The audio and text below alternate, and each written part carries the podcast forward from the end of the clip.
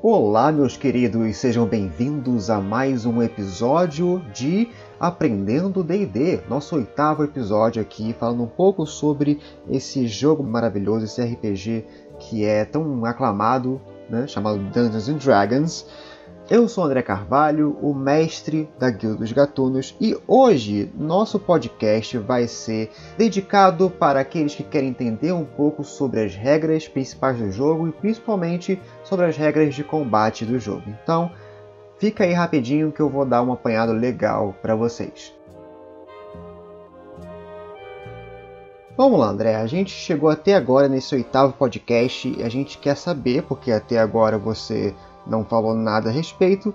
Como é que se joga? Quais são as regras principais de Dungeons and Dragons? Como é que eu vou lá, pego a minha ficha de personagem que já está prontinha, já está cheirosinha, e agora eu tô aqui, eu até comprei o livro do jogador oficial da Galápagos Jogos, eu tô prontinho para jogar.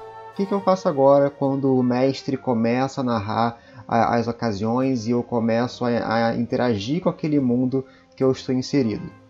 É bem simples, jovem. Quando você precisar sempre fazer algum tipo de ação, né? O, o narrador ele vai lá e narra para você o que está acontecendo no cenário, o que está acontecendo no ambiente que o seu personagem está inserido, e você quer fazer uma ação. Se essa ação for uma ação simples, por exemplo, ah, eu quero que o meu personagem tome um copo d'água, né? Um copo d'água tá ali, ele tá ali na mesa, é só você pegar o copo d'água e você beber. Tranquilo, o mestre continua a narrativa sem problemas, ele somente narra a ação que você faz, mas digamos que você está desconfiando de que aquele copo d'água está envenenado. Então, que, que, tipo de ação você pode fazer para poder identificar que aquele copo de água esteja envenenado? E aí sim, você pode perguntar para o seu mestre: Mestre, o que eu faço agora? Eu quero investigar esse copo para ver se eu consigo encontrar algum tipo de coisa que me faça mal. E aí sim o seu mestre ele pode pedir para que você role um teste. Esse teste ele pode ir direto em algum atributo seu, seja ah, se você conhece, é um bastante conhecedor de várias toxinas por aí, você pode fazer um teste de inteligência, ou se você já sabe mais ou menos como é que é o cheiro, como é que é a sua percepção né, com os cheiros e o sabor de um veneno, você pode fazer um teste de sabedoria. Ou se você simplesmente quer tomar o, o copo de água e ver se você consegue resistir ao veneno, você faz uma salvaguarda de constituição. Ou se você já quer elaborar um pouco mais as suas perícias, um pouco mais das suas técnicas de é, saber reconhecer venenos em específico, você já pode ir direto para aqueles testes de perícia que a gente preencheu na nossa ficha do Adra, né? que é um, a gente pode fazer, por exemplo, um teste de investigação naquele copo d'água para ver se a gente consegue reconhecer se a cor da água está estranha, se ela tem um, uma aparência esquisita. E aí nesse teste em específico, você sempre vai rolar um D20, que é aquele dado de 20 faces, e você vai somar aquele D20 com os devidos modificadores que você tem naquela perícia ou naquele atributo. Então, por exemplo, eu posso pegar minha ficha do Adran, que é aquele meio elfo clérigo, e ele vai tentar analisar aquele copo d'água para ver se ele está envenenado. Ele pode utilizar a investigação, né? E a minha perícia de investigação ela não é muito boa. Eu, eu tenho a inteligência em zero aqui, né? Em 10. Então eu somente vou rolar um D20 cru. Eu vou somente rolar um D20 sem nenhum modificador. Mas, por exemplo, se alguém do meu grupo tivesse bebido essa água envenenada e começasse a passar mal, e eu tentasse ajudar o meu colega a, a deixar de passar mal, a tentar curar ele, a tentar ver o, que, que ele está passando mal, eu poderia utilizar e fazer um teste de medicina, que eu já tenho aqui um mais 3 em medicina, e aí eu poderia rolar um D20 mais 3. E o resultado desse D20 tem que bater com um, uma classe de dificuldade que o meu mestre delimitou. Então, por exemplo, se há um veneno muito comum, né, que é facilmente curável, né, que é um veneno que somente dá uma dor de barriga, ele pode ser um teste fácil para poder reconhecer aquele veneno. Então, por exemplo, digamos que a CD do teste seja 5 ou seja 10. Então eu tenho que tirar pelo menos 10 ou mais no D20 mais os modificadores para conseguir ser bem sucedido né, naquele meu teste. Do mesmo jeito que se eu, por exemplo, tomasse essa água envenenada, eu tivesse que fazer uma salvaguarda de constituição. A minha salvaguarda de constituição é mais 2. Então eu rolaria um D20 mais 2. E o resultado desse teste teria que ser igualado ou suceder ao valor que o mestre delimita para aquele teste. E tem vários testes em que você pode fazer durante o seu jogo que eles são fáceis, são medianos ou são mega difíceis ou até impossíveis. Né? O próprio mestre já pode dizer, ó, oh, isso aqui não é muito da sua alçada, é impossível você fazer, então nem vou cobrar teste, você simplesmente não consegue fazer. Por exemplo, pular de uma altura de 20, 30 metros de um penhasco a outro. Isso aí um, um ser humano comum que não tem habilidades mágicas não conseguiria fazer. Então o mestre já pode dar essa limitação. Você não pode fazer teste porque isso já é suicídio. Mas coisas simples, como por exemplo, ah, você tem um vão, né, um buraco de pelo menos 2 metros, 1 um metro e meio de largura, e eu quero dar um impulso e pular para o outro lado. Você pode fazer um teste de atletismo para você ver se você consegue pular adequadamente. O Adrian, por exemplo, ele tem mais 4 em atletismo, então ele poderia rolar um D20 mais 4 e ver se ele consegue ser bem sucedido no teste. E aí, certas circunstâncias do jogo podem te favorecer ou te dar um demérito na sua rolagem, né? E isso é a mecânica básica de quase todo o sistema de Dungeons Dragons quinta edição, que é o sistema de vantagem e desvantagem. Como é que eles funcionam? Você vai ouvir esse termo com muita frequência durante o seu jogo. Quando, por exemplo, eu tenho um, algum tipo de circunstância em que me favorece, né? por exemplo, digamos que eu, eu conheço muito sobre venenos e eu tô querendo ver que aquele copo d'água está envenenado. Se eu já tenho já um background que me favorece com isso, se meus pais, por exemplo, foram toxicologistas, sabe, que eles já são peritos em venenos, e eu fui aprendendo com o tempo, é, é meio que de tabela, a ver quais venenos são mais malefícios para o corpo humano, eu posso pedir para o mestre para rolar com vantagem, que seria eu rolar dois D20s e ficar com o melhor valor. Né? Então, digamos que eu rolo meus dois D20s, né? eu rolo com vantagem, e eu vejo que caiu um 15 e um 10. Eu fico com esse 15, eu pego o melhor desses valores e esse valor vai ficar no teste final. Em contrapartida, a desvantagem é justamente o contrário. Se alguma coisa no ambiente que faz com que você crie um revés, crie um demérito para você, você passa a rolar com desvantagem. Né? Por exemplo, caso esteja neblina ou chovendo muito forte, eu quero avistar se tem alguém vindo à distância. Eu vou ter que fazer esse teste com desvantagem, que seria pegar dois D20, rolar esses dois D20 e ficar com o pior valor. Então, digamos que naquele mesmo exemplo da água envenenada, se eu não tenho nenhum background com veneno, se eu não conheço, e se na real alguém está me persuadindo para poder tomar, dizendo que ah, é um copo de água comum, você vai ficar tranquilo, ou se alguém está me mandando uma magia para que eu consiga ser persuadido com mais facilidade, eu posso, por exemplo, rolar aquele teste com desvantagem. E aí aquele 15 e aquele 10 somente sobraria para mim o 10, que é o pior valor. Isso vai ser utilizado em basicamente todo o jogo. Então, se você reparar que o mestre está pedindo para que você role com vantagem ou desvantagem, então é sempre essa mesma técnica. Rolar dois D20 ou fica com o melhor valor ou fica com o pior valor. E você pode implementar essas regras com qualquer situação. Né? Você pode implementar essas regras de testes em uma intriga palaciana, onde você precisa utilizar sua interpretação para persuadir alguém, ou para poder investigar sobre aquela pessoa, ou perceber o que está à sua volta, ou simplesmente fazer uma acrobacia para poder desviar de algum dardo envenenado que está indo em sua direção. Como também em exploração, você pode estar utilizando sua perícia de sobrevivência para poder ver se você consegue rastrear alguns passos, algumas pegadas no meio da floresta, ou fazer um teste de medicina para saber como é que aquele defunto, aquele cadáver que foi encontrado no meio de um esgoto morreu, né? há quantos dias, há quantas horas ele já morreu. Então, essas regras elas são bem simples, bem tranquilas para você pegar e você pode utilizá-las em várias situações. E agora sobre o combate. O combate é uma das peças principais de Dungeons and Dragons, né? Ele tem um capítulo aqui, é o capítulo 9, né? Que é o capítulo somente focado para regras de combate. E eu vou dar aqui um apanhado rapidão geralzão para você entender como que o jogo se transforma no combate que enquanto você está explorando, enquanto você está dialogando, né, interpretando seu personagem com outros NPCs e com outros jogadores, é um tipo de cadência mais fluida, né? Ele vai de acordo com o ritmo que o mestre vai colocando durante o jogo. Mas assim que você entra em combate, entra no modo de combate do jogo, o ritmo do jogo ele passa para ser um ritmo por turnos, em que cada um tem a sua vez de jogar e cada um tem uma ordem de jogo.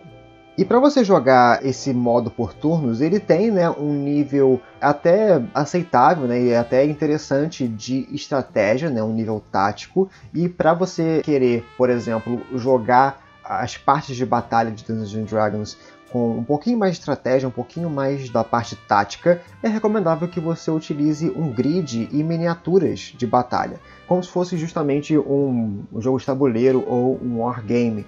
E você vai ver por aí vários eh, grids sendo vendidos e dá para fazer em casa com tranquilidade, né? É só você pegar algum tipo de folha de papel e fazer quadrados, fazer um, um grid de fato, uma grade desses quadrados. O que o próprio jogo recomenda é que você consiga fazer esses quadrados é, com um espaço suficiente para que caiba miniaturas, que caiba bonequinhos dentro desse grid. Geralmente é o tamanho de 2,5 cm quadrados de quadra quadrado. Mas você pode comprar na internet, tem vários lugares vendendo grids de batalha para você é, colocar e você pode botar miniaturas de personagens para você representar os seus heróis e, e miniaturas de monstros para representar os seus monstros. Eu sou bem do time que utiliza Lego para poder fazer os personagens e fazer os monstros. E dá na mesma basicamente, é só você conseguir reconhecer qual pecinha é você.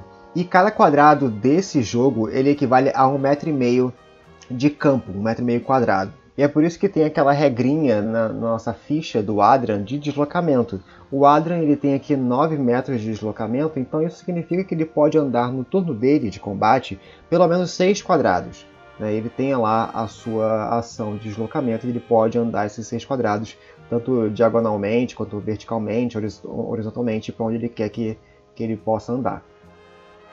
E aí, caso você esteja jogando online com seus amigos, você pode, né, por exemplo, utilizar o Roll20, né, o Roll20, para você utilizar os mapas e os grids que tem ali no site em si. Então você pode fazer um upload de alguns tokens, né, de algumas figuras do, dos seus personagens e dos monstros, e por ali mesmo você controla a movimentação do grid, tudo online, tudo virtual mesmo.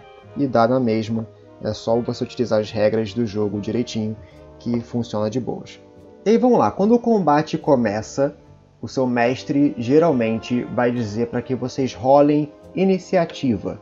O que é isso, iniciativa? Você vai ver que existe um quadradinho na sua ficha dizendo né, que você tem uma iniciativa. E a iniciativa é justamente a opção que você vai ter para dizer o quão rápido, o quão sucinto, o quão ágil vai ser o seu turno. Quem é que vai jogar primeiro, quem é que vai jogar por segundo, quem é que vai jogar por último durante os turnos.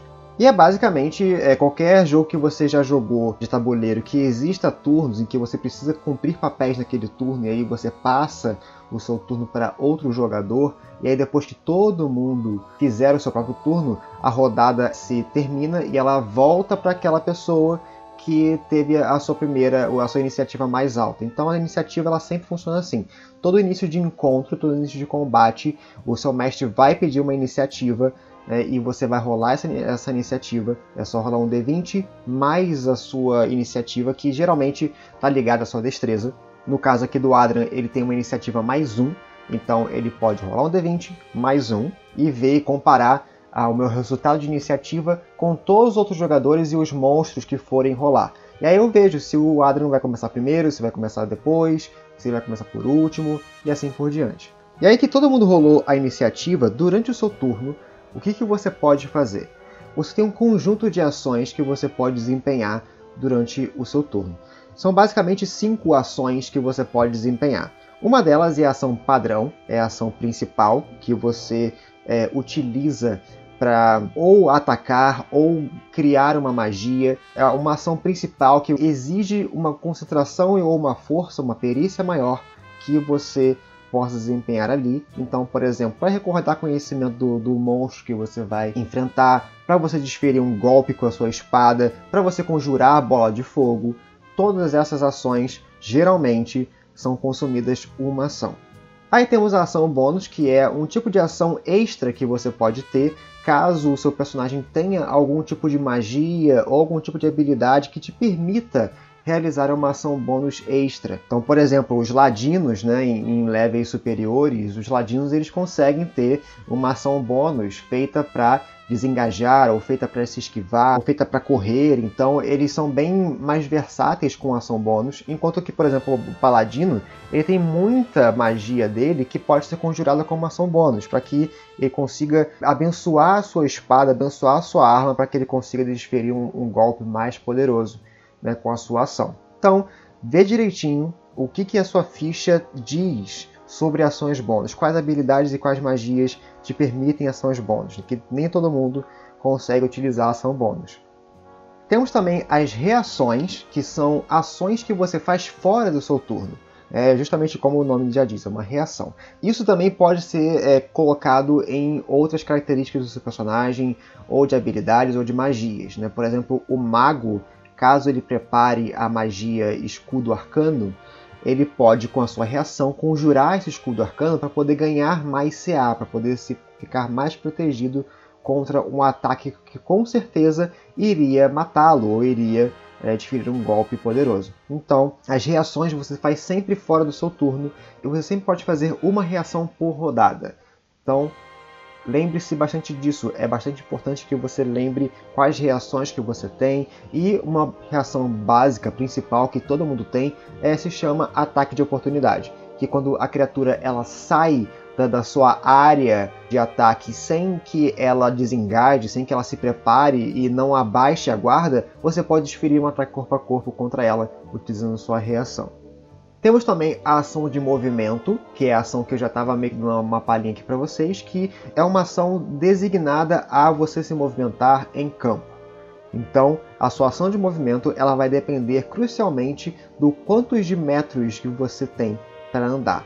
O monge, por exemplo, vai ganhando mais metros de deslocamento, ele vai chegando a níveis absurdos de velocidade, ele vira quase que o Sonic, Enquanto que algumas raças, né, elas já dão ali um bônus de movimentação, né? Os próprios elfos silvestres, eles têm uma, um bônus a mais de deslocamento. E dá para você se movimentar entre ataques, dá para você se movimentar é, quando você cai, você se levanta, você é, gasta metade do seu deslocamento. Quando você sai de uma montaria, você tenta montar em uma montaria, também é metade do seu deslocamento. Então, existem vários tipos diferentes de deslocamento que você pode utilizar.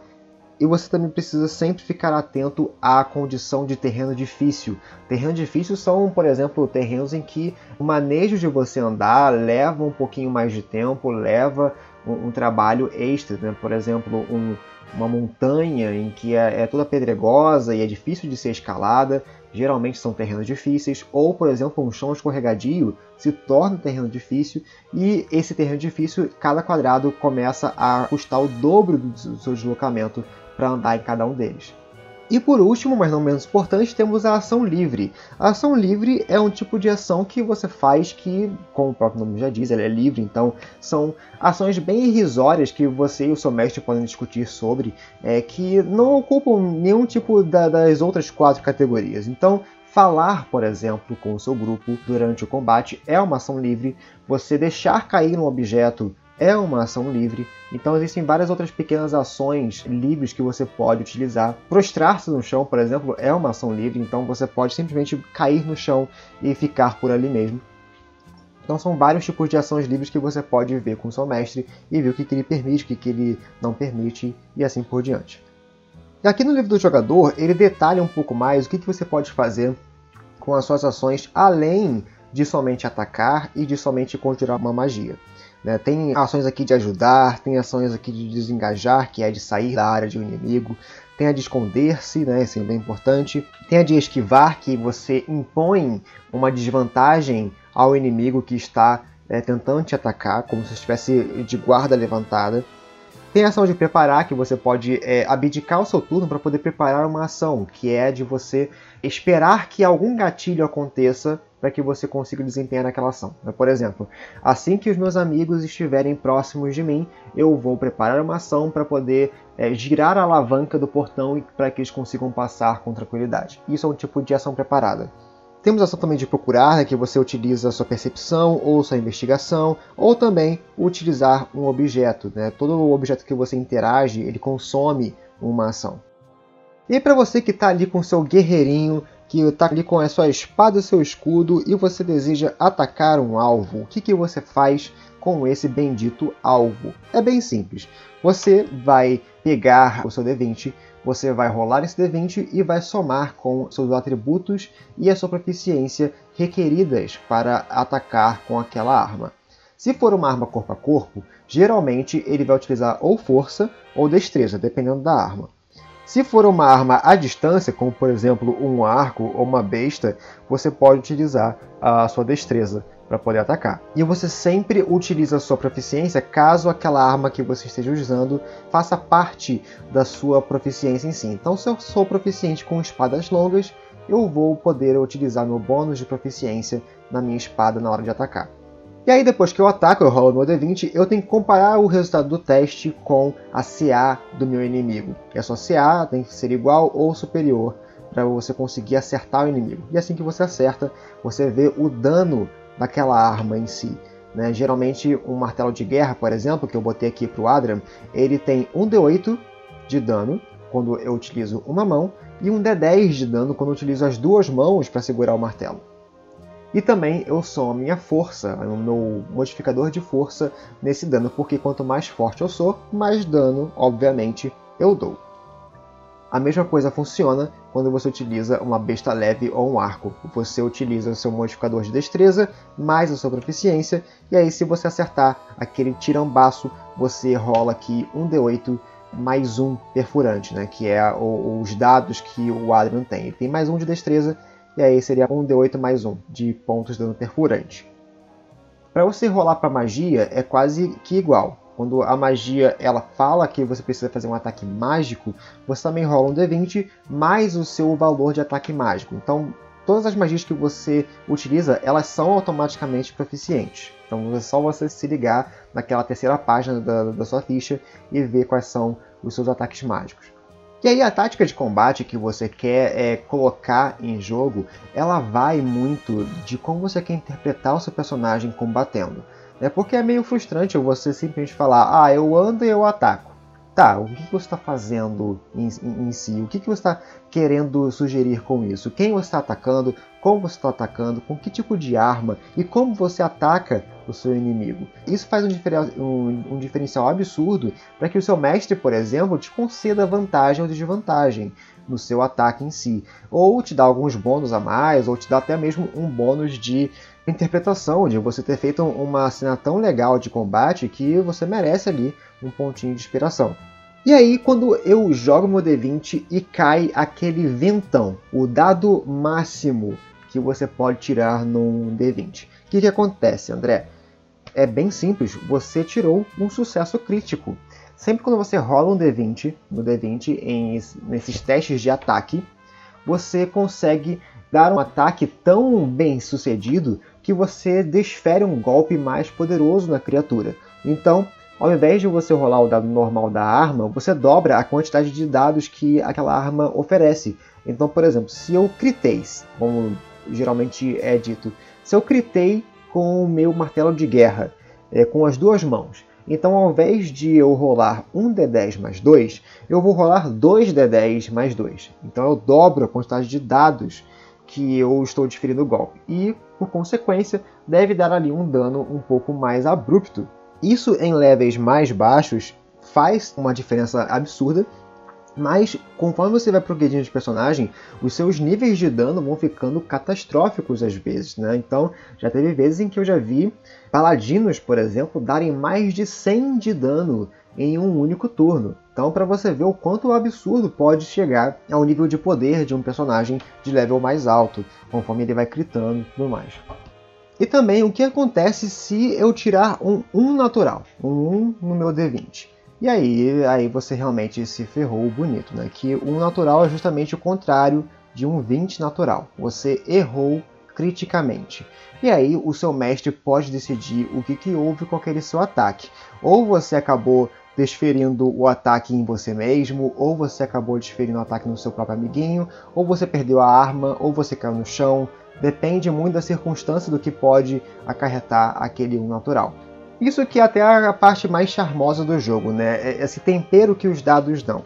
Porque o 20 ele pode deixar uma situação muito épica e dramática e gloriosa, enquanto que o natural pode deixar uma situação que deveria ser gloriosa, uma situação bem besta, bem cômica, porque é um, um herói é, gigantesco, poderoso que está falhando criticamente. Então você pode conversar com seu mestre como que você quer falhar criticamente ou ser bem sucedido criticamente.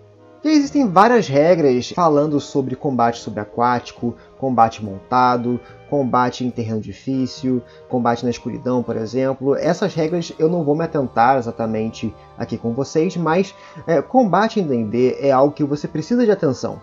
É algo que você precisa ler a sua ficha e ver que tipos de ações o seu personagem pode fazer e pode desempenhar.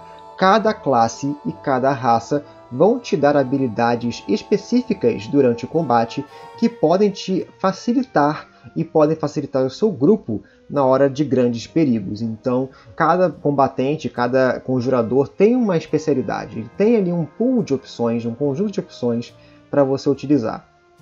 Aí eu vou utilizar até mesmo os próprios exemplos aqui da Guilda dos Gatunos. Né? A Indy, né, que joga com a Kai, ela é uma monja e o tipo de estilo dela de jogo é um estilo mais combativo, mas é um combativo tático e também de dominação e controle diária. Então ela tem uma, uma movimentação muito ágil, ela pode se deslocar facilmente no, no, nos lugares, ela não sofre dano de queda, por exemplo. Se alguém atirar um projétil contra ela, ela pode tentar pegar esse projétil e jogar contra a criatura. E quando ela chega finalmente perto da criatura, ela consegue desferir vários socos e, e vários chutes e, com várias ações em específico, e ainda pode utilizar a sua ação bônus para poder dar mais socos e tentar ver se consegue dar um stun na criatura, né, atordoar a criatura enquanto soca. Então, o monge ele é bastante versátil no quesito de controle de área e de fazer esses golpes, fazer 30 golpes em uma única criatura.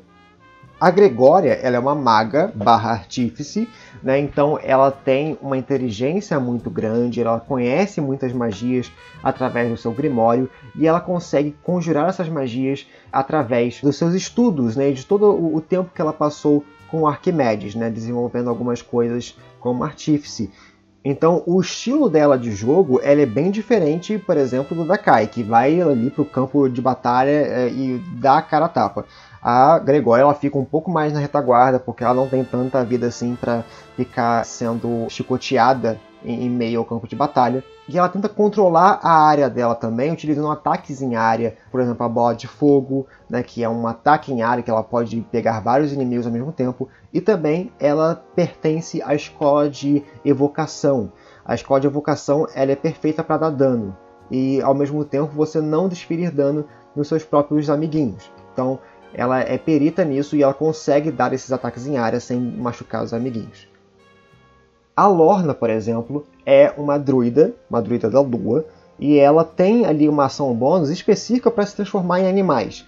O druida comum, o druida da terra, por exemplo, ele somente pode transformar em animais com uma ação, uma ação padrão, enquanto que o druida da lua já consegue se transformar com uma ação bônus. E ele é mais focado mesmo em se transformar em animais mais poderosos e mais perigosos. Enquanto isso também ela é uma conjuradora plena, então ela tem altas magias específicas de druida, magias que variam desde o dano puro quanto magias de utilidade. Então ela pode simplesmente conjurar cavalos para poder ajudar a galera em uma missão, ela pode conjurar passos em rastro para poder dar uma furtividade maior para o seu grupo, como também ela pode simplesmente invocar as forças da natureza e dar um dano absurdo.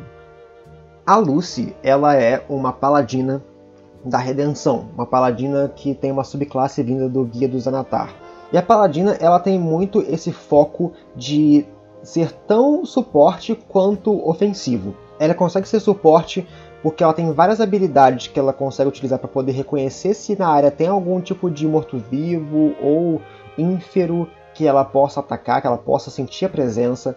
Ela pode também curar os seus aliados utilizando a sua cura pelas mãos, que ela tem sempre um conjunto de pontos de vida que ela pode administrar em quem ela quiser, até em si mesma. E também ela tem ali algumas magias que auxiliam ela no próprio ataque dela. Então ela até tem uma habilidade chamada Destruição Divina, em que ela pode gastar um espaço de magia dela para poder colocar mais 2d8 de dano radiante em um ataque bem sucedido dela. Então já tem vezes em que a Lucy, se ela consegue, por exemplo, critar em uma criatura e utilizar essa destruição divina, ela consegue também dobrar os dados de dano da destruição divina. Então ela pode dar muito dano somente com a força dela radiante. A Violeta ela é uma barda e ela é uma barda mais focada em encantamentos, em ilusões. Então, é, os bardos eles são pau para toda obra. Eles conseguem dar dano também, mas ao mesmo tempo eles são ótimos em suporte em ajudar a galera em várias magias de utilidade e também magias de sabotagem do inimigo. Né? Então, o bardo ele tem bastante dessas magias para sabotar e também animar e inspirar os seus amigos, seus aliados. Né? Tanto é que ela tem até uma habilidade de ação bônus que ela pode dar um dado de inspiração para alguém. E assim ela gasta a ação bônus dela para dar esse dado para alguém. E assim que a pessoa precisar desse dado a mais, ele vai lá e rola aquele dado. E a Jade também, ela é uma ladina, então os ladinos eles são mais furtivos, eles têm várias habilidades que permitem com que eles se escondam com mais facilidade, consigam desviar mais facilmente de ataques, então é muito raro você ver um ladino tomando danos absurdos, porque ele tem várias habilidades que mitigam isso. E assim que ele está escondido e assim que ele está privilegiado pelas sombras, ele consegue dar ataque furtivo, que é uma habilidade própria do ladino, que assim que ele pode atacar escondido ou que algum aliado esteja a um metro e meio de distância do inimigo, ele pode atacar com esse ataque furtivo e ele, se acertar, ele dá muito mais dano do que um ataque comum. Então, o Ladino ele nem tem ataque extra, nem ataca muitas vezes durante o turno, mas quando ele ataca, ele ataca certeiro e ele ataca para matar. E é isso aí, meus queridos. Eu acho que eu consegui abranger pelo menos as partes mais importantes de você combater em D&D e você também tentar interagir e explorar em D&D também.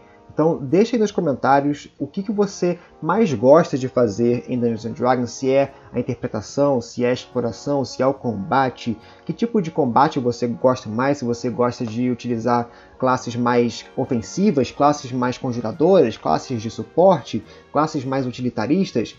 Deixe nos comentários, vamos conversar um pouquinho sobre esse papo bem legal que é quase que um cerne, um pilar principal de D&D. E no próximo episódio, né, que é o último episódio da, nossa leva de explicação do Aprendendo D&D, eu vou falar um pouquinho mais sobre as qualidades, né, as dicas que você pode ter para ser um bom jogador e também um bom mestre de RPG em Dungeons and Dragons, né? Várias dicas boas para você criar uma atmosfera legal e ao mesmo tempo impactar os seus colegas com a sua interpretação e também com suas habilidades no RPG. Segue a gente no Facebook e no Instagram, a gente tem ali todo um arcabouço de redes sociais em que você pode utilizar para poder acompanhar a gente e ver as nossas postagens. Acompanhe a gente também no Spotify, a gente agora tem feed, a gente é um podcast de fato e a gente está também no Spotify. Vai lá, pesquisa sobre Guilda dos Gatunos que você encontra a gente e segue a gente, vai lá e acompanha os nossos podcasts. A gente tem agora um cantinho especial no Spotify para você que gosta de ouvir podcasts nessa plataforma. E é isso aí, gente. Eu vou ficando por aqui. Eu sou André Carvalho, o mestre da Guilda dos Gatunos, e foi um prazer inenarrável conversar com vocês hoje. Fui!